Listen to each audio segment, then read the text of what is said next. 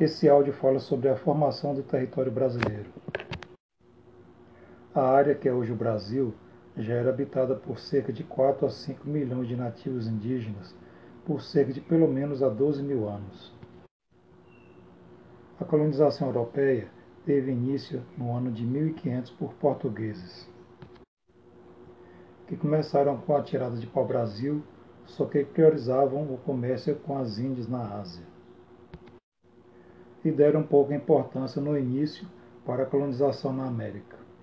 A colonização começou de fato em 1532 por causa da concorrência de outros povos europeus colonizadores interessados na área também, que eram os espanhóis, os ingleses, os franceses e os holandeses.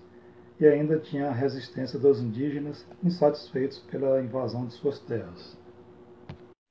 Com isso, o governo português tomou algumas providências para garantir o seu domínio sobre o território, que foram a criação de áreas cedidas para exploração econômica chamadas de capitanias hereditárias, em um acordo com a Espanha, marcando os limites dos territórios entre os dois.